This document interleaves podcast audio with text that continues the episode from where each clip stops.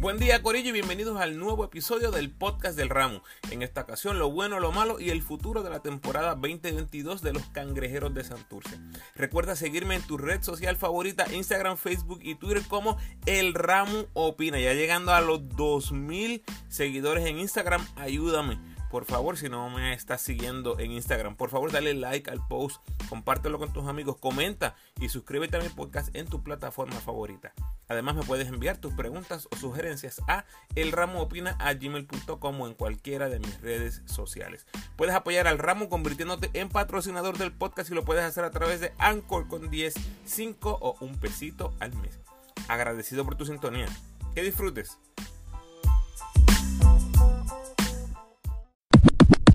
Vamos allá, repaso de la temporada 2022 de los cangrejeros, lo bueno, lo malo y el futuro. Récord de 18 y 14 en la temporada regular, segundos en la división B, detrás de los vaqueros. 11 y 5 jugando en el Clemente, 7 y 9 en la calle. Cayeron 4-2 ante los subcampeones atléticos de San Germán en una serie súper entretenida, súper fogosa, picante, entusiasta, como usted quiera llamarle. Lo bueno, José Juan Barea es obligatorio comenzar este repaso, este análisis con Barea. Aparte de los resultados para los cangrejeros, fue un verdadero placer ver a Barea de regreso en el BCN. El 2021, recordarán, no terminó como él quería por razones obvias, siendo eliminado por los eventuales campeones capitanes de Arecibo en una serie espectacular. Esa serie nos dejó claro que Barea tenía muchísimo en el tanque y ante la duda de si me retiro o no, decidió darnos otra temporada más en el 2022, darse él mismo otra oportunidad de buscar ese campeonato y más allá de los números, tener a Barea de nuevo en el BCN fue especial. Ver el recibimiento en las canchas para un héroe nacional es algo que no se puede explicar con estadísticas o dólares y centavos.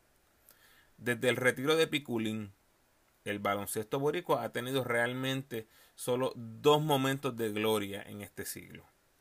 Arroyo ante Estados Unidos en Atenas 2004 y Barea ganando el campeonato con Dallas en el 2011. Eso no son opiniones, esas son realidades. Después de una carrera larguísima en la NBA, Barea no tenía por qué jugar BCN. La única razón fue sentimentalismo, jugar con amistades que tiene dentro del BCN, jugar ante su familia, ante amistades y personas cercanas que lo han visto crecer, devolverle a Puerto Rico el mucho cariño que ha recibido de su pueblo. Yo estuve allí este verano cuando se le retiró la camisa con la selección y pude ver cómo se desborda un pueblo en aprecio por su héroe. Eh, mis respetos para José Juan y su familia y mi agradecimiento a todos los involucrados en hacer que Barea regresara al BSN. En cuanto a su juego en cancha, pues es, bien interesante. Los números muestran que fue uno de los mejores armadores en la liga. 15 puntos por juego, 8 asistencias, 3 rebotes, 82% del tiro libre, 17 de eficiencia quedó segundo en asistencias en la liga y quinto en eficiencia entre los point guards, detrás de Angelito, Walter, Jerrell y Tremont Waters. Tremenda compañía. En el papel, a Barea le queda muchísimo baloncesto todavía para ser un jugador importante en el BCN. Pero ya la parte mental no está. Usted dirá, ¿y por qué? Yo digo por los roles, Corillo, por dónde está su vida, el transcurso de su vida, en qué momento de su vida él está ahora mismo. Y yo creo que no es tan complicado pensarlo así. Yo lo comparo con los casos de Arroyo y Kobe Bryant. Les pregunto, en el momento de su retiro de esos dos jugadores, ¿ya no les quedaba baloncesto a esos tipos? Claro que sí. Arroyo se fue del BCN, el líder en asistencia. Kobe se fue con un juego de 60 puntos. claro que les quedaba baloncesto. En muchas ocasiones no se trata de cómo estén físicamente, es que si la mente ya no está donde debe estar, es hora de cerrar el capítulo. Y lo hemos visto, hay jugadores estrellas que envejecen y están contentos con un rol de 20 minutos, de 15 minutos, de 10 minutos. Y así juegan hasta que el mismo baloncesto los saca del juego. Los ejemplos que les di de Barea, Arroyo y Kobe son jugadores que no iban a permitir eso. El baloncesto no los retiró, ellos se retiraron. Se retiraron saludables, pero conscientes que ya habían dado lo mejor. No todo, lo mejor de ellos. Y eso era suficiente. De nuevo, gracias Barea. Disfruta tu retiro, disfruta tu familia. Otro punto bueno fue el cierre de la temporada regular con 8 y 3. Eh, todo apuntaba a que este equipo iba a presentar su mejor cara en los playoffs, que fue lo que le viene diciendo los dos años que hemos tenido a los cangrejeros de vuelta bajo el mando o la sombrilla de Bad Bunny. Esa mejor cara en los playoffs sucedió en el 2021, pero como les mencioné hace un ratito, cayeron ante los eventuales campeones. Le, le tocó bailar con la fea, como dicen. Diallo los puso a gozar desde su llegada en mayo. Barea estaba en su mejor momento desde su regreso. Matías en su mejor momento del season, en esa etapa final de la regular. No perdieron partidos consecutivos del 5 de junio en adelante y se proyectaban como un cuco. Esa parte del season tengo que catalogarla como buena, aunque ya sabemos cómo terminó el asunto. Y Check Diallo eh, fue un super refuerzo para los cangrejeros. Eh, jugaron para 14 y 8 con Diallo en uniforme, entre los líderes en canastos, líder indiscutible en rebotes, uno de solo tres jugadores promediando un doble doble, líder en doble dobles con 18, segundo en eficiencia en la liga con 25.5. Y yo sé que yo soy el único que trabajo esto de la eficiencia en Puerto Rico y ustedes pues han aprovechado eso como mis seguidores. Eh, a veces es un poquito difícil digerir estos números, ¿verdad? ¿Qué, es una buena eficiencia? Eh, ¿Qué es una mala eficiencia? Etcétera, etcétera. Pero me gustaría que tuvieran una base, una perspectiva. Siempre que yo hable de un jugador que tiene eficiencia o un partido entre los 15 y los 19, eh, es un buen partido. Si promedia entre 15 y 19 de eficiencia, esos son caballos. Esos son tipos estrellas en nuestra liga. Cuando tal vez hable de eh, que estén promediando 20, 21, 22, son las superestrellas de la liga, estadísticamente hablando. Y de ahí para arriba, que es donde cae Diallo, 25.5 de eficiencia, estamos hablando de tipos elite, los top de los top.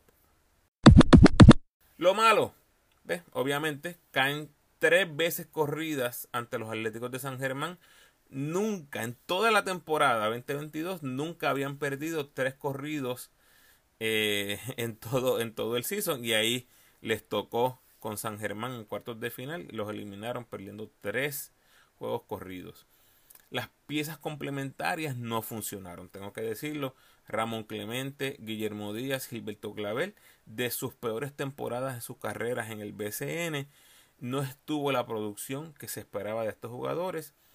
Scal Lavisier fue devorado, despedazado por Holly Jefferson en los playoffs después de una productiva temporada que le dio a los cangrejeros. Fue un tremendo refuerzo toda la temporada, pero el matchup en cuartos no le ayudó. Y entre lo malo también voy a mencionar ya en Clavel su primera temporada real en el BCN. Eh, ya su, ¿verdad? 27, 28 años, tiene muchísimo por mejorar todavía. Fue un anotador consistente para el cangrejo, pero ese 41% tiene que mejorar, eh, sí o sí. Estoy seguro que vamos a ver a un mejor clavel en el 2023. Y obviamente, como les reseñaba hace un poquito, todo se fue por la borda en cuartos de final con una salida sorpresiva y deslucida del cangrejo. Barea termina lastimado, Diálogo suspendido para ese último partido y el cangrejo ahogado en tierra atlética si dije una cosa buena de Diallo, también tengo que mostrar la otra cara de la moneda. Check Diallo en cuartos de final fue eh, noche y día. Escuchen esto, en los tres juegos como local, Check Diallo, 25, estos son promedios. 25 puntos, 19 rebotes, 2 asistencias, 2.3 tapones, 77% de campo. Agárrense, agárrense, 41 en eficiencia. sea, estamos hablando de números astronómicos en los tres partidos en el Clemente. ¿Qué pasó en San Germán? el brujo que le hicieron, el espíritu de Alquelio Torre, algo pasó en San Germán. Escuchen los promedios. 9 puntos, 9 rebotes, punto 5 tapones, 47% de campo para 12 de eficiencia. Honestamente, no recuerdo nunca haber visto esa diferencia tan marcada de un jugador en playoff, es verdad, en lo que es sus números en casa contra sus números en la carretera. 41 en eficiencia en casa, 12 en la carretera. Sin lugar a dudas, ese final fue un final desastroso para los cangrejeros de Santurce, especialmente para Check Diallo. Saludos, de nuevo momento especial donde agradezco esa fanaticada del ramo que siempre está por ahí comentando o compartiendo mi contenido, los que me escriben, a todos y todas gracias. Saludo especial a a Mauri Morales, Ana María Ram, Ángel Velázquez, Carlos Torres, Cachanchut, Charlie Rube Meléndez, Columnas Griegas Deportes, David Rosado, Gary Brown, Gigantes Nation, Gigantes de Carolina, Griset de Macao, Guillermo Burgos, Heywood Sánchez, HG Acevedo, Irán Montalvo, Isaiah Manderson, José Resto López, JC, Justin Reyes, Kyle Viñales, Rafael Chamo Pérez, René Negrón, Ricardo Ramírez, Sentimiento al Aire, Tremont Waters, Víctor Cardona, Willy Carrasquillo, William Rodríguez y Yadiel Sanabria. De nuevo, gracias. Y llegamos al futuro. Mientras me preparaba para este episodio, salió la noticia de la lesión de Justin Reyes, eh, por lo tanto su futuro con los cangrejeros va a depender de cómo se recupere de esta lesión en su rodilla izquierda. Yo no soy doctor, pero por lo que leo estamos hablando de una recuperación de aproximadamente dos meses.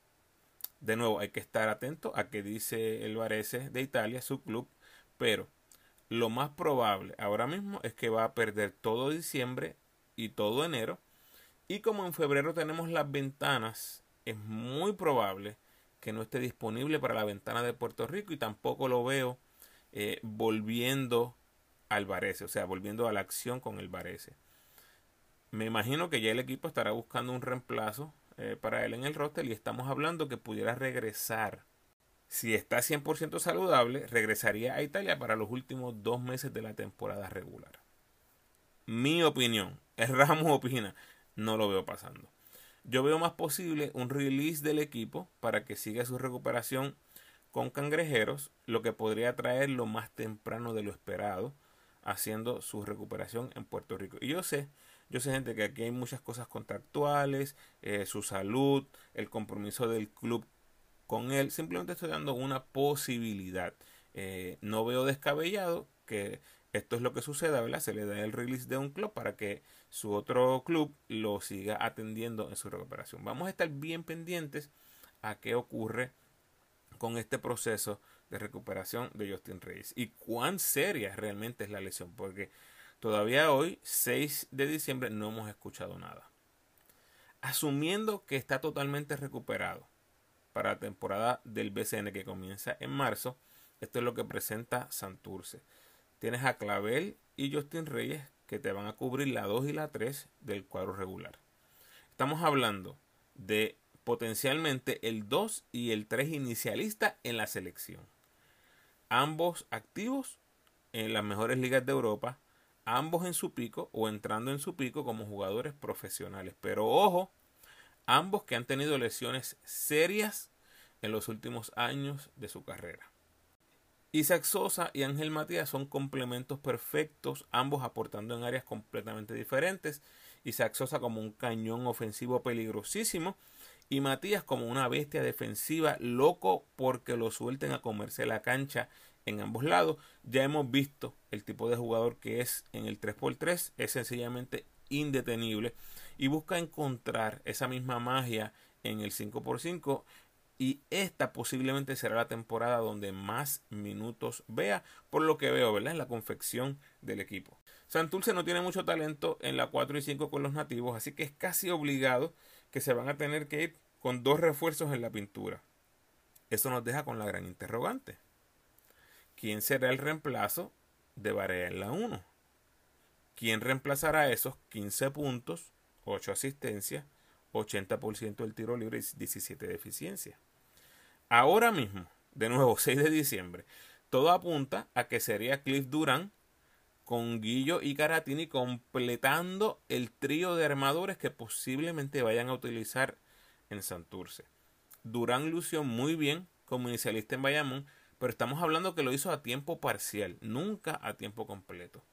Está súper interesante eh, ver qué es lo que van a hacer. Se pudieran ir con Matías en la 4 y traer un refuerzo en la 1, pero eso los dejaría aún más finitos en los sustitutos de la 4 y la 5 en la pintura. Aún con tantas piezas regresando, el cambio en la 1 es tan y tan drástico que van a necesitar mucho tiempo para aclimatarse a cómo se corra el equipo ahora. Las voces veteranas de Philly y Barea ya no estarán presentes y también vamos a ver qué impacto tiene eso en la química del equipo. De nuevo, hoy, principios de diciembre, a menos que Clavel tenga una temporada de ensueño, de MVP en el BCN, no me gusta lo que veo en el equipo de la capital. Hasta aquí nos trajo el barco Corillo, los leo en las redes y los espero en el próximo podcast.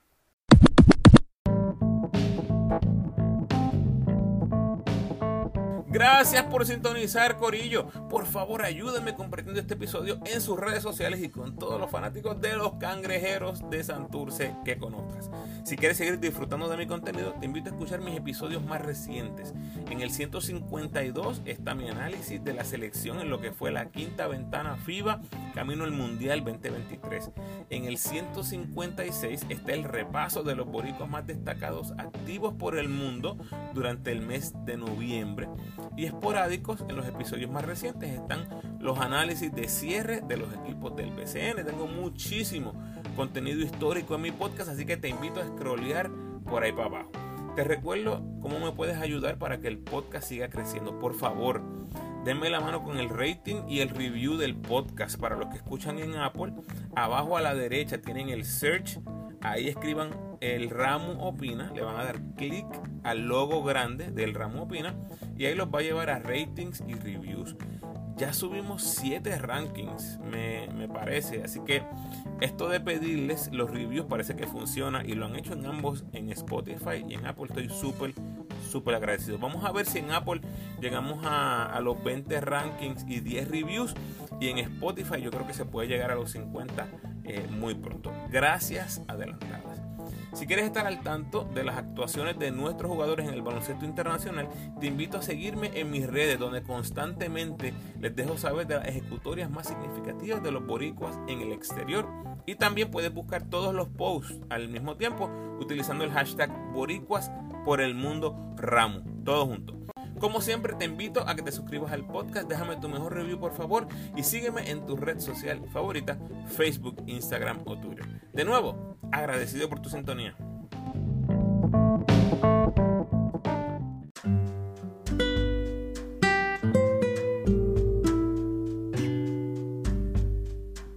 El pensamiento de hoy. Jehová es mi pastor. Nada Salmo 23.1. Bendiciones.